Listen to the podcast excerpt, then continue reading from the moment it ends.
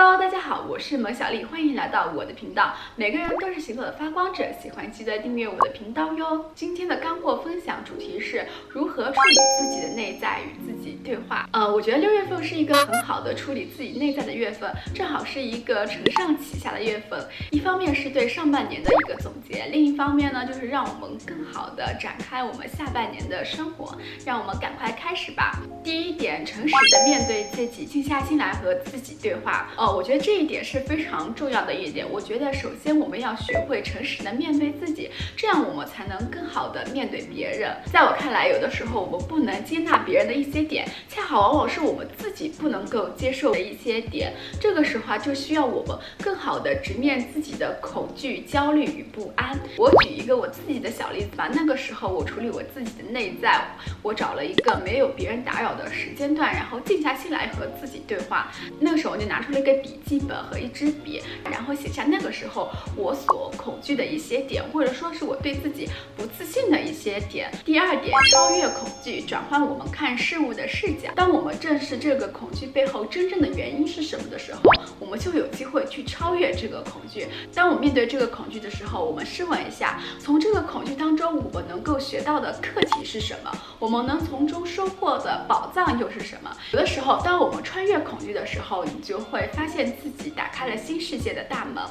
那个时候，我自己处理我自己的内在的时候，其中有一些点在过往的经历当中，其实，在那个当下，我已经做出了比较好的抉择。只是我一直站在过去的视角，把自己还一直困在当时的情境当中。还有一些恐惧的点，可能我现在还是仍然存在。那么，我就去思考一下，我为什么还会去恐惧这些点？而这些恐惧的背后，是不是有一些是我一直想尝试却不敢尝？试的东西，那么当我意识到这一点的时候，那我就想要去不断的去挑战和尝试一些新鲜的事物。第三点，你远比自己想象中更重要。你可以为自己做什么？其实，在我看来，我们比自己想象中更有力量。其实，我们一直大于我们所经历的恐惧、焦虑与不安。我们可以与自己心与心的对话，试问一下，我们可以为自己做什么？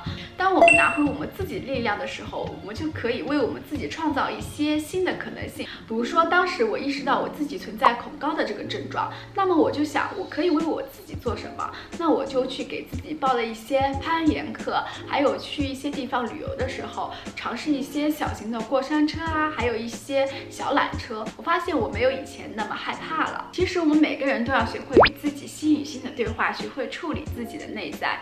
当你直面了这些恐惧的时候，可能一开始你还是会存在一些害怕啊、焦虑不安的。心情。当我们真正克服之后，你会发现你的内在已经发生了变化。好了，今天的分享就到这里了。如果你喜欢我的视频，欢迎关注我的频道，一键三连哟。